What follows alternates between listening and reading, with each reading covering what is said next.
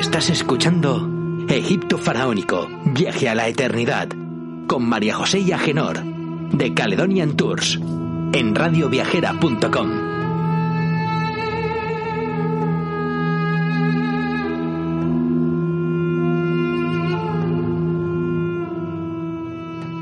Queridos oyentes, bienvenidos a otro programa más de Egipto Faraónico Viaje hacia la Eternidad.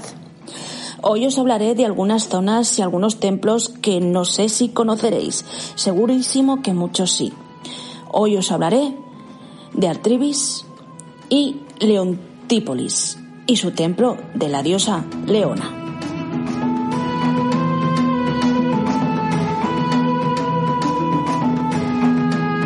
Recordaros, como siempre, que os acompaña al micro, como todas las semanas, María José de Viajes Caledonian y Caledonian Tours. ¿Entráis conmigo en uno de los templos más hermosos de Egipto y algunas de las ciudades más antiguas? Sí, pues acompañadme durante este nuevo programa.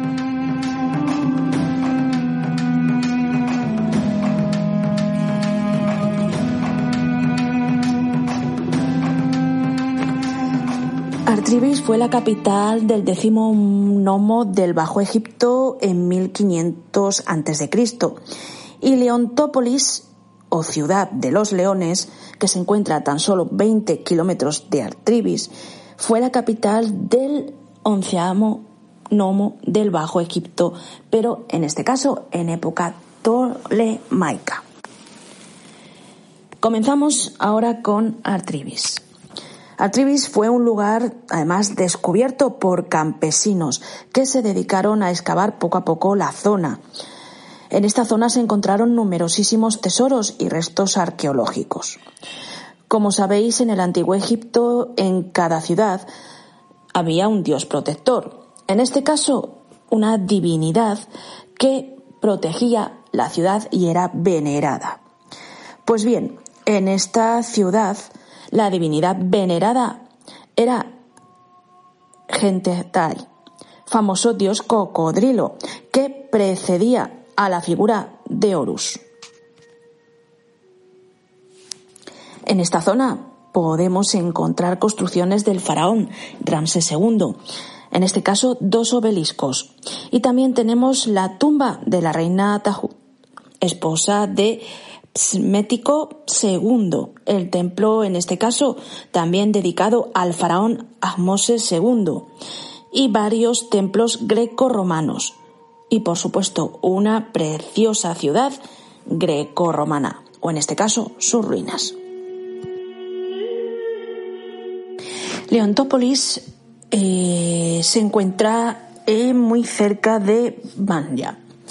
Si nos alejamos unos 20 kilómetros de Banya, nos encontraremos directamente con esta ciudad, con Leontópolis, o Ciudad de los Leones.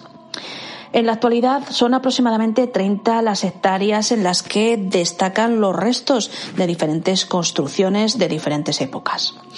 Restos que evidencian la importancia de este lugar que tuvo durante el tercer periodo, sobre todo intermedio.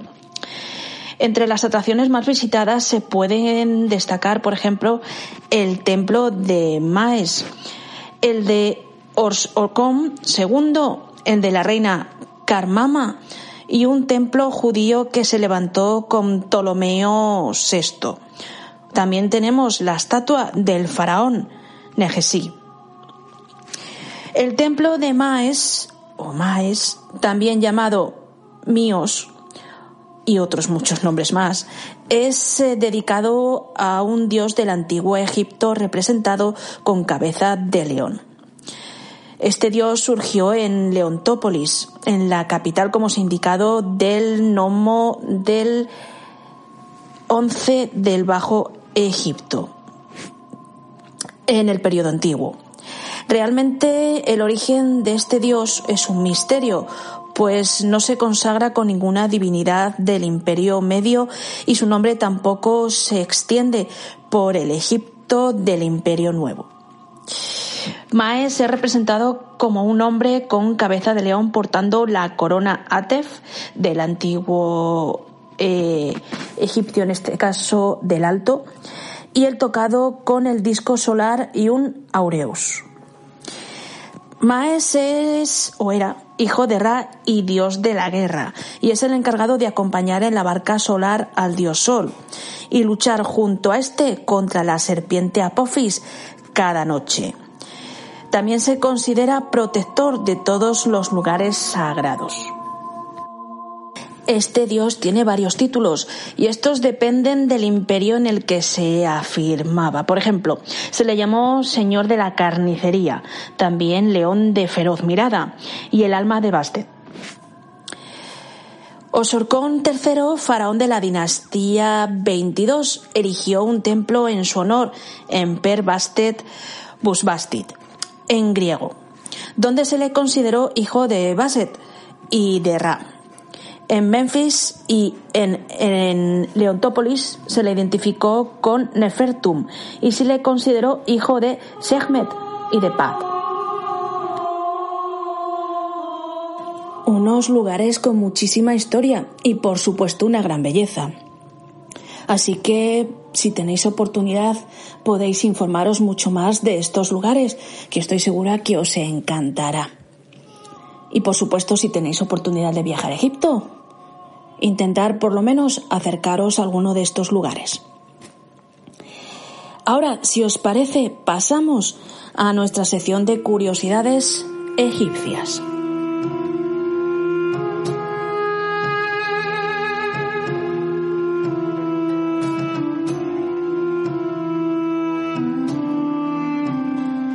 Los egipcios y la miel. Los antiguos egipcios eran muy golosos y adoraban la miel. En el predinástico y las dos primeras dinastías, las abejas que se tenían eran abejas salvajes africanas. Así que os podéis imaginar que ser apicultor era una profesión de riesgo extremo. Pues bien, la miel era considerada un producto muy valioso. Exactamente costaba a precio de oro. A partir de la tercera dinastía, algunas familias empezaron a tener colmenas de abejas, domesticándolas, por supuesto, y por tanto el precio de la miel bajó y se convirtió en un alimento más asequible. También los egipcios apreciaban mucho las frutas más dulces. Por ejemplo, los egipcios comían muchas uvas y muchos dátiles, ya que consideraban estos exquisitos y lo consideraban como prototipo de lo dulce. Les gustaba también mucho los eh, melones, las sandías y por supuesto las manzanas. Y hablando de estos deliciosos dulces y de comida, ¿qué os parece si pasamos a nuestra sección de recetas egipcias? Hoy os traigo sopa de lentejas amarillas. Y los ingredientes que necesitaréis para esta sopa son los siguientes. Un vaso de lentejas amarillas peladas, dos dientes de ajo y una cebolla, un tomate maduro, una patata pequeña, un calabacín pequeño, sal, comino molido, pimienta y una cucharada de aceite. Y pasamos ahora a su Preparación. Primero lavaremos las lentejas y las ponemos a cocer con el ajo, la patata, el calabacín, el tomate y la cebolla, añadiendo agua cada vez que lo necesite. Después echaremos la mezcla en un colador y en este caso lo ponemos encima de una olla. Y moveremos eh, todo esto eh, con el culo del vaso para poder colar mejor la mezcla para que quede todo esto bien colado y quede una sopa espesa. Y después calentamos el aceite y añadimos a la sopa la sal, la pimienta y el comino y dejamos hervir unos 5 minutos aproximadamente. Si os queda pan del día anterior, cortadlo en trocitos pequeños, freírlos y echarlos en el plato de sopa. Y otro consejillo, una gotita de limón le añadiría un sabor delicioso a esta sopa. Pues bien, una sopa deliciosa y fácil de hacer, ¿no creéis? con poquitos ingredientes. Así que venga, animaros a hacerla y enviarnos un email y contadnos vuestra opinión. Enviarnos el email a info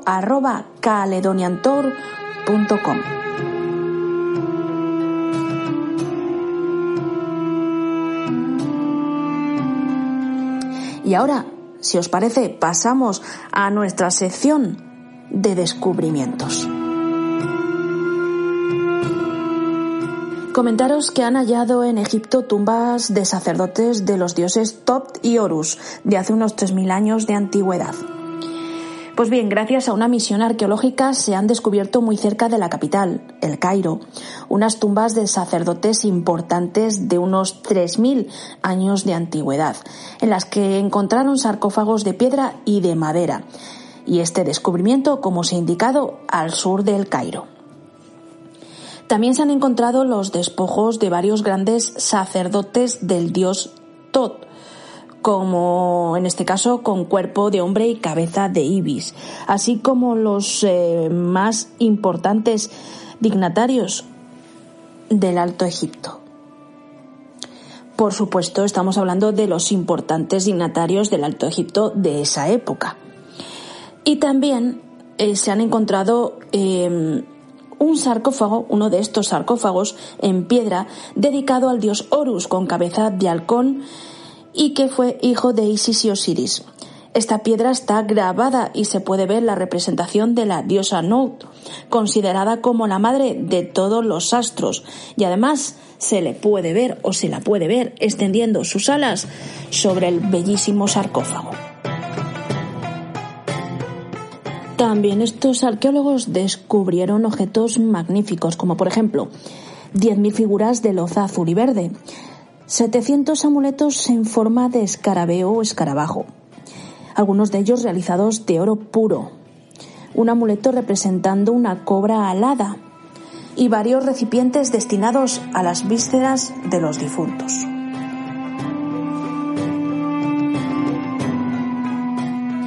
unos descubrimientos fascinantes, ¿verdad? Sacerdotes, dioses, sarcófagos, etc. Así que no os podéis perder en ningún momento la oportunidad de observar todos estos descubrimientos y muchos más de esta magnífica civilización. Así que animaros y viajar con nosotros y solo sabéis que tenéis que mandarnos un email a info@caledoniantour.com o entrar en nuestra web www.viajescaledonian.com y comentarnos qué es lo que queréis. Somos un tour operador que en este caso ofrecemos tanto viajes eh, en grupo como viajes particulares. Así que no dudéis en enviarnos un email y comentarnos.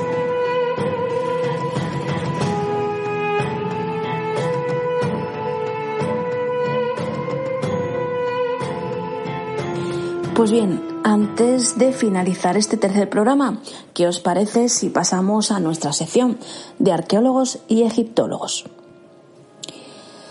Hoy os hablaré de Dominique Vivant, barón de Num, Dominique Vivant nació el 4 de enero de 1747 en Chalot-sur-Chanon, en Francia.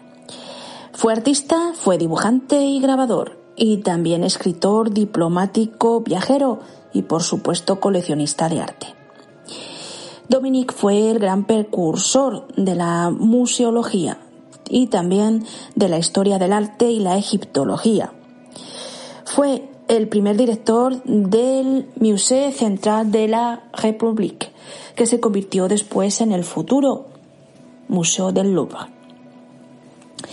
En noviembre de 1798 viajó con un grupo expedicionario, en este caso del general Louis Charles Antoine Dessous, donde realizó varios dibujos, magníficos dibujos de monumentos, y se convirtió, gracias a esto, en el primer ministro del Instituto de Egipto en visitarlo. Dominique queda realmente impresionado en su visita, en este caso sobre todo a Dendera, al ver el templo de Hathor, y gracias a esto hizo su famoso dibujo al zodiaco. También llegó a la antigua Tebas y aquí le obligaron a seguir el ritmo del ejército en su marcha. Uno de sus dibujos lo muestra frente a las ruinas de Hieracómpolis.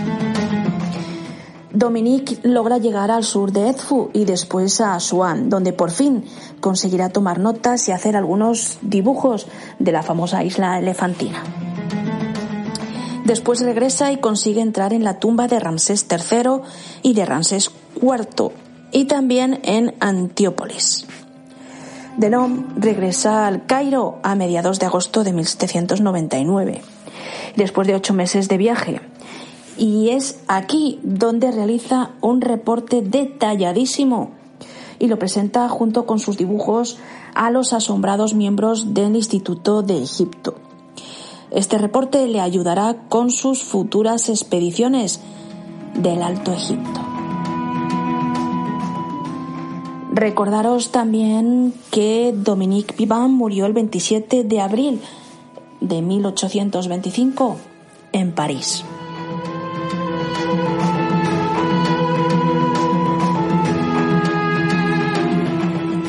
Otro hombre increíble con un arte maravilloso, con el cual plasmó hermosos lugares y monumentos egipcios. ¿Qué os parece? ¿Os ha gustado? ¿Queréis saber algo más sobre él? Pues venga, animaros, animaros a buscar alguna información más sobre él, porque estoy segura que os encantará. Además, tiene muchísimas obras que podéis conseguir a través de Internet o si no, simplemente informaros sobre ellas. Pues bien, mis queridos compañeros de viaje, este programa ya ha llegado a su fin, así que deseo que este tercero de esta quinta temporada haya sido de vuestro agrado. Me despido de vosotros hasta la semana que viene y por supuesto, como os digo, cada semana espero que no faltéis a nuestra cita, en este caso de cada miércoles. Por supuesto, os recuerdo que vamos a realizar un viaje a Egipto este año muy especial, que os presentaremos en la web de Radio Viajera y en nuestra web, así que no dejéis pasar esta oportunidad de viajar con nosotros. Además, os recuerdo que realizaremos un viaje único donde visitaremos lugares que otros no han visitado gracias a algunos permisos. Pues bien, os recuerdo nuestra dirección de email que es info caledoniantor.com y nuestra dirección web info caledoniantor.com por si os animáis a viajar con nosotros. De nuevo, gracias por vuestra compañía otra semana más y no faltéis a nuestro siguiente programa de Egipto Faraónico. Os estaré esperando.